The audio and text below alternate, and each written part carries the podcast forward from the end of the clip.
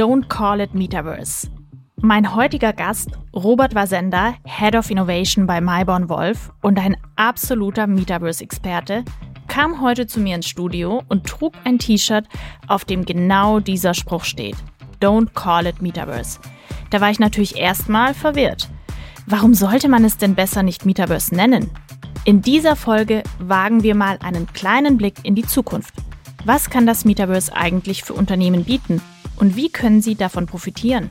kleine Schritte und ganz, ganz wichtig, mit jedem kleinen Schritt wirklich schon die Ziele zu definieren. Was soll nachher besser sein als vorher? Messbar besser sein als vorher? Und wie kommen wir dahin?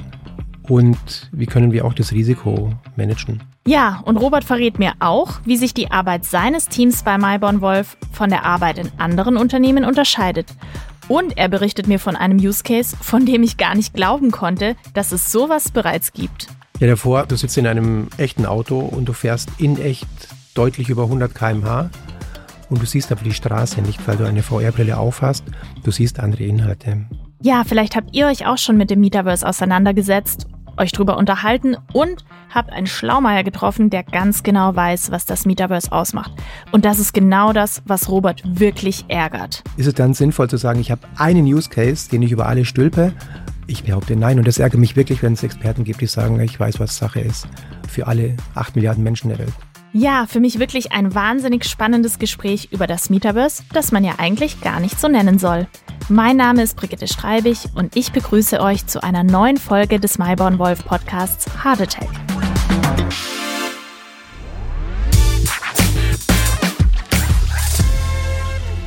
Hallo Robert, schön, dass du da bist. Hallo Brigitte, ich freue mich, dass ich hier bin. Robert, ich bin ein bisschen irritiert. Wir sollen heute über das Metaverse sprechen.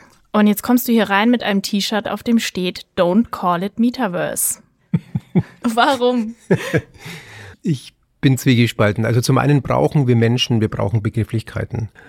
Wir müssen wissen, was ist ein Stuhl, was ist ein Tisch, um handlungsfähig zu sein. Und gleichzeitig erlebe ich, dass es Begrifflichkeiten gibt, die eher irreführend und irritierend sind. So zum Beispiel der Begriff Metaverse. Wir beschäftigen uns seit über zwölf Jahren mit Virtual Reality und seit fast zwei Jahren mit dem Thema Metaverse. Haben auch ein Team gegründet, das sich nur mit diesem Thema beschäftigt, weil es war ein Riesenhype und die Use Cases, die Ideen, die Energie, die jetzt immer noch lebendig ist, die ist einfach da und heißt für unsere Kunden und Geschäftspartner Aufgaben und Projekte für uns ganz klar. Und gleichzeitig erlebe ich immer wieder, wenn wir mit dem Begriff einsteigen, Metaverse, dass er einfach irritierend ist. Menschen haben sofort diesen Begriff im Kopf, den Facebook oder jetzt Meta, Mark Zuckerberg erzählt hat. Wir treffen uns nur noch in VR, in 3D. Ich sehe dich nur noch als Avatar. Ich bin total überzeugt davon, dass da mit diesen Möglichkeiten, die wir haben, die jetzt durch diesen Hype entstanden sind und sich langsam mehr und mehr herauskristallisieren, als Use Cases, die wirklich Mehrwerte schaffen, dass da so viel Potenzial drin steckt und wir so viel Energie investieren in die Definition, was ist denn nun jetzt das Metaverse? Es ist aber gerade am Entstehen, also wie will ich jetzt definieren, was am Entstehen ist. Ich kann sagen, ich kann mir vorstellen, so und so sieht's aus oder ich glaube, da und da geht's hin, aber ich kann nicht sagen, das ist es. Und die Energie, die würde ich viel, viel lieber in den Inhalt stecken als in die Begrifflichkeit. Was sind denn dann die Inhalte, die in das Metaverse mit reinspielen oder die Technologien, die man irgendwie unter diesem Begriff zusammenfassen kann? Mhm. Zwei Richtungen, in die ich jetzt antworte. Also zum einen, wir gehen weiterhin um mit Begrifflichkeiten, um auch kommunizieren zu können. Also so tickt der Markt. Wir wollen ja auch kommunizieren. Und es kristallisieren sich neue Begrifflichkeiten heraus. Zum Beispiel das Industrial Metaverse, zum Beispiel das Corporate Metaverse oder eben auch das Metaverse, das ich jetzt als Consumer oder Commercial Metaverse bezeichnen würde, das eben wirklich uns Konsumentinnen adressiert. Technologien darunter, die sich gerade rauskristallisieren, es gibt so einen roten Faden, an den glaube ich sehr, der egal welchen Überbegriff wir verwenden, immer passt, das ist dieses 3D. Also Inhalte in 3D darstellen das können informative Inhalte sein, das kann aber auch ein Erlebnis sein, das wir in 3D angeboten bekommen, um da wirklich einzutauchen. Da findet sich dann die Begrifflichkeit Immersive mhm. Computing wieder. Aber jetzt mal ganz ehrlich, wenn wir von VR-Brillen oder AR-Brillen sprechen, werden die am Ende nicht einfach nur für Pornos und für Gaming genutzt? Also wirklich so in diesem Commercial Metaverse? Oder damit ich mir in irgendeinem Laden irgendwelche Sneakers anprobieren kann und die dann bestellen kann und dann weiß, wie die sich bei mir anfühlen oder aussehen und so dieses marketinglastige Metaverse? Mhm. Auch wieder in zwei Richtungen geantwortet. Ich schaffe es leider nicht, heute noch präziser zu sein, weil du eben die VR-Brillen und AR-Brillen angesprochen hast. Ich glaube nicht, dass diese Brillen ein Massenphänomen in naher Glaube Zukunft sein werden. Glaube ich auch nicht. Wie zum Beispiel das Smartphone. Ich glaube gleichzeitig schon daran, dass wir mehr und mehr Use Cases sehen werden, wo wir sagen, da ist es sinnvoll, eine solche Brille aufzusetzen. AR-Brille, VR-Brille. Gleichzeitig das, was ich vorhin angesprochen habe mit diesen 3D-Erlebnissen. Ich kann 3D auch auf einem 2D-Screen sehen und erleben. Und jetzt haben wir heute im Markt viel, viel mehr Smartphones, viel mehr Laptop-Displays als VR-Brillen. Deswegen glaube ich, dass einfach die 2D-Screens das dominierende Device sein werden, über das wir zukünftig 3D-Erlebnisse und Versen diverse Versen, Metaversen erleben werden. So, das wird dann so ein Mix sein. Ja, es gibt Menschen, die wollen lieber das große Handy, das kleine Handy, den Tablet, den Laptop und so gibt es auch später mal Menschen, die sagen, nee, ich finde eine Brille toll, VR-Brille, AR-Brille oder eben mein Smartphone. Das, das wird ein inhomogenes Umfeld sein, werden mit verschiedenen Playern. Porno hast du angesprochen, das ja. finde ich ein sehr, sehr spannendes Beispiel. Ich ja auch. klar, die, die Industrie glaube ich schon, wir haben da jetzt keine Projekte, aber ich glaube schon, dass auch diese Industrie sich mit diesem Thema beschäftigen wird. Ich weiß, dass diese Industrie sich schon vor über zehn Jahren mit diesem Thema beschäftigt hat, weil sie eben geglaubt hat, wow, dann wird es doch anders im Sinne von besser verkaufbar. Ich glaube, das ist der einzige Zweck ja von, ja, von Wirtschaft. Ja. Und das wird sich auch wieder zeigen, entscheiden sich die Konsumenten, ich versuche mal eine neutrale Begrifflichkeit, werden die Konsumenten sich für diese Brillen entscheiden. Das ist schon so ein, so ein Geben und Nehmen. Also die Angebote werden heute gebaut, nicht zuletzt auch wegen der Verfügbarkeit von neuen Technologien, wie zum Beispiel künstliche Intelligenz, generativer künstlicher Intelligenz. Also die Inhalte werden heute nicht mehr nur als Film gedreht, sondern auch eben auch digital gebaut und werden angeboten. Ob der Markt das so annimmt über die VR-Brille oder weiterhin konsumiert über den Bildschirm, das wird der Markt entscheiden. Da bin ich jetzt nicht Experte für dieses Thema. Jetzt haben wir ganz viel über Definitionen, über Begrifflichkeiten gesprochen und du hast ja auch schon angemerkt, eigentlich sollte man seine Energie investieren in die Umsetzung und nicht um die Diskussion rund um das Metaverse. Mhm. Gibt es denn schon erste Use Cases, die vielleicht auch schon messbar sind, gerade für Unternehmen, wenn sie mit Technologien im Bereich Metaverse arbeiten? Absolut. Und das ist gültig für das consumer-orientierte Metaverse wie auch für vielleicht sogar ein bisschen mehr für das Industrial Metaverse. Im Industrial Metaverse, da haben wir den Vorteil, dass es heute schon existierende Fälle, also Cases, Use Cases, Prozesse, Abläufe gibt, die dann eben auch verglichen werden können mit den Optimierungen, die wir einbauen durch neue Technologien, durch den Einsatz neuer Technologien wie VR, wie 3D-Elemente und so weiter. Und da ist es wunderbar messbar, ist es besser geworden als vorher, haben wir das gewünschte Ziel erreicht. Aber auch bei dem Metaverse, wo ich Consumer anspreche, auch da können Ziele, und das ist mir total wichtig, wenn wir von Hype-Themen sprechen, wie Metaverse zum Beispiel oder eben Virtual Reality oder 3D oder Immersive, dass wir mit unseren Geschäftspartnern und Kunden immer gemeinsam Ziele vereinbaren. Wofür ist diese neue Technologie gedacht? Soll es ein Problem lösen, eine Vision adressieren, ein Ziel erreichen? Das ist mir ganz wichtig weil wir eben an diese zweckgebundene Use Cases glauben, die Benefit stiften sollen. Das heißt also, Metaverse nicht zum Selbstzweck, Absolut. sondern an der Stelle, an der es sinnvoll ist, Elemente davon oder Technologien, die dem zuzuordnen sind, nutzen, aber nicht nur, weil irgendjemand sagt, wir brauchen jetzt Metaverse. Absolut. Und gleichzeitig, es, es kann schon sein, dass ein Unternehmen sagt, wir brauchen jetzt einen Metaverse-Case, weil wir wollen der Erste sein, der erste Sportartikelhersteller, der erste Fashion-Design-Anbieter, was auch immer, der am Markt sichtbar wird als das Vorreiter, Experten.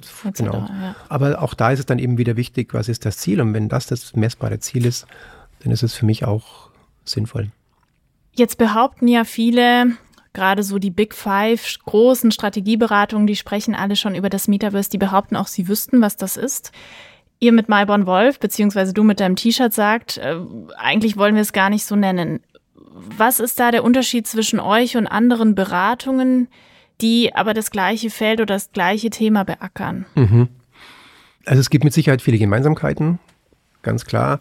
Ich glaube, wodurch wir uns unterscheiden, dass wir, wir wollen keinen Hype, kein Thema verkaufen. Wir wollen auch keine Technologie verkaufen. Wir wollen gemeinsam mit dem Unternehmen schauen, was ist die Aufgabe und dann beraten wir und entscheiden gemeinsam, was ist die passende Technologie dafür.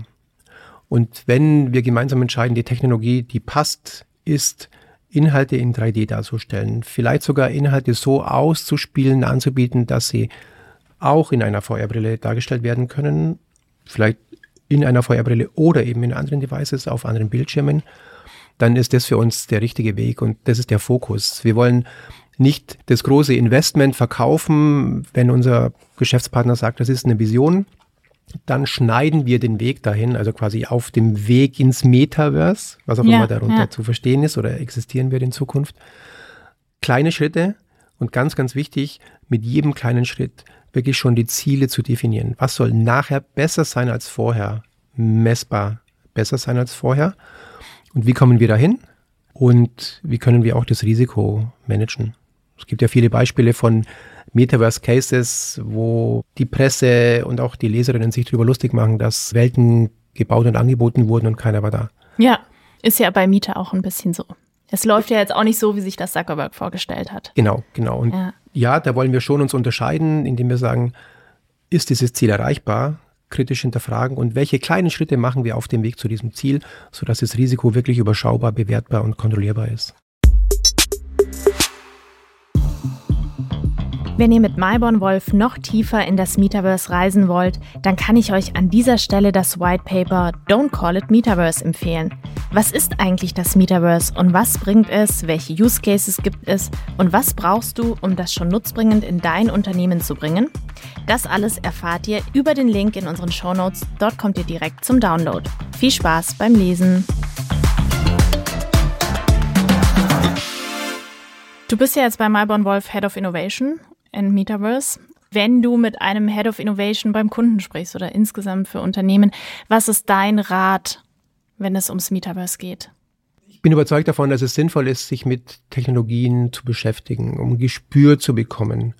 Um Gespür zu bekommen dafür, was kann ich mit diesen Technologien heute schaffen, weil das aus meiner Sicht Raum schafft für die Kreativität, neue Use Cases zu finden und sich eben schon überlegen zu können, welche Technologie könnte denn passen. Denn irgendwo ist es wichtig, dass jemand anfängt und keiner ist zu Beginn Experte oder Expertin.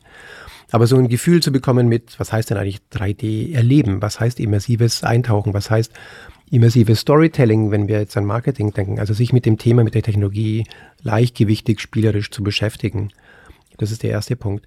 Der zweite Punkt ist, im Unternehmen rumgucken, rumfragen, schauen, gibt es denn schon Menschen, die sich damit beschäftigt haben? Und die, da ist die Überraschung wirklich sehr, sehr häufig groß.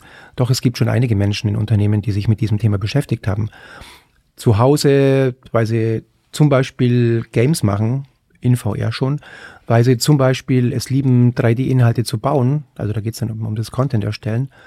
Und da eben zu gucken, kann ich diese Ressourcen auch nutzen für dieses spielerische Ausprobieren und vielleicht sogar erste Schritte machen gemeinsam. Und dann ja, das klingt jetzt wie eine Eigenwerbung, aber ich halte es wirklich für sinnvoll, sich dann auch in frühen Stadien einen Experten zu holen. Muss nicht heißen, um das große Geld auszugeben, muss nicht heißen, um das große Projekt zu starten, sondern um frühzeitig auch die Erfahrung abzusaugen, quasi, die die Experten schon gemacht haben, wie wir. Wir haben hohe zweistellige Anzahl an Projekten schon im Kontext Metaverse, 3D, VR. Da lernen wir ja auch aus den verschiedenen Kontexten und Expertenblickwinkeln unserer Geschäftspartner. Was war denn so das coolste Projekt, wenn du schon darüber berichten darfst?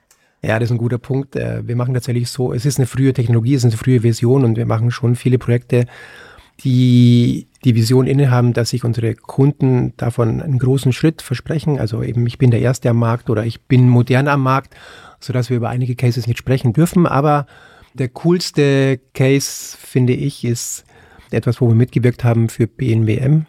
Stell dir vor, du sitzt in einem echten Auto und du fährst in echt deutlich über 100 km/h und du siehst aber die Straße nicht, weil du eine VR-Brille aufhast. Du siehst andere Inhalte. Also du fährst beispielsweise durch ein Game mhm. und fährst aber im echten Auto, fährst auf einer echten geteerten Bahn. Natürlich in einem geschützten Raum. Das heißt, ich sitze im Auto, ich habe die Brille auf, das Auto fährt selbst oder fahre ich? Du selbst würdest fahren. Und ich habe aber zusätzlich die Brille auf. Und du hast die Brille auf. Du lenkst, als würdest du auf der normalen Straße fahren. Du lenkst, bremst, gibst Gas und siehst aber nicht eben das echte Umfeld, wo du hinfährst, sondern du siehst das virtuelle Umfeld. Und das ist aus zweierlei Sicht der coolste Case für mich, weil einmal das Erleben ist einfach der Hammer. Und zum Zweiten diese technologische Exzellenz der Teams da wirklich gezaubert haben. Das äh, finde ich auch den Hammer. Dieser Podcast heißt ja Heart Attack. Robert, was bringt dir Herzrasen, wenn du ans Metaverse denkst? Da bin ich zwiegespalten. Äh, zum einen ein Herzrasen im Sinne von, ich tatsächlich ärgere ich mich darüber, wenn es Menschen gibt, die sagen, ich bin Experte und hier wähle ich ganz bewusst die männliche Form, weil ich glaube, das erleben wir am häufigsten. Menschen, die behaupten, ich bin der Experte und erzähle euch, was ist das Metaverse? Weil ich glaube, das ist extrem limitierend. Das Spannende ist, wie ich ja vorhin beschrieben habe, gemeinsam zu entdecken, was sind neue Möglichkeiten, neue Use Cases, die wir denken können, weil wir die Technologie besser im Griff haben, weil wir neue Technologie im Griff haben und zur Verfügung haben. Und ich würde limitieren, wenn ich vorher beschreibe, was ist es denn, wenn ich danach erst die neuen Technologien kennenlerne und mir neue Möglichkeiten vorstelle. Also dieses Limitieren durch dieses Festkrallen an der Begrifflichkeit, die ärgert mich wirklich. Man bremst sich ja dann auch selbst ein bisschen aus, weil, wie du eben gesagt hast, das Metaverse oder das, was wir aktuell darunter verstehen, ja auch noch im Entstehen ist. Absolut. Das heißt, wenn man es jetzt schon fertig definiert, Absolut. findet kein Fortschritt mehr statt, Absolut. kein Wachstum. Absolut. Zumal eben die Industrie besteht aus so vielen unterschiedlichen Branchen. Ist es dann sinnvoll zu sagen, ich habe einen Use Case, den ich über alle stülpe? Ich behaupte nein. Und das ärgert mich wirklich, wenn es Experten gibt, die sagen, ich weiß, was Sache ist. Für alle acht Milliarden Menschen der Welt. Finde ich piep. Also, also Herzrasen im negativen Sinne. Genau. Und der Use Case, den ich gerade eben beschrieben habe, der verursacht absolut positives Herzrasen. Da bin ich mit Freude erfüllt, weil ich eben mich zum einen freue, was Teams da an, an Brillanz gebaut haben, technischer Natur, aber auch an Kreativität, was den Content angeht. Also von der Konzeptionierung eines noch nie dagewesenen Falles. Ich fahre im echten Auto und ich sehe es gar nicht. Äh, bis hin zu den Inhalten, die wirklich auch Spaß machen, die in echt zu erleben. Spannend. Und dieses immersive Erlebnis, das ist schon einmalig. Danke, Robert, dass du da warst. Ich bin gespannt, wie es weitergeht und freue mich, wenn wir uns vielleicht in ein paar Jahren nochmal treffen und dann gemeinsam schauen, wie sich das Metaverse entwickelt hat. Ja, der Aufgabe würde ich mich stellen. Danke. Sehr schön.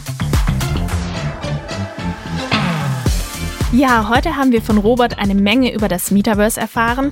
In der nächsten Folge wird es um ein konkretes Unternehmen gehen, das vor kurzem erst seine Mixed Reality Brille vorgestellt hat, aber wie Robert den Begriff Metaverse um jeden Preis vermeidet.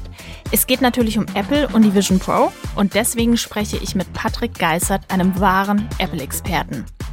Um das nicht zu verpassen, lasst gerne ein Abo da. Weiterführende Infos zu allen besprochenen Inhalten aus der heutigen Folge findet ihr wie immer in den Show Notes.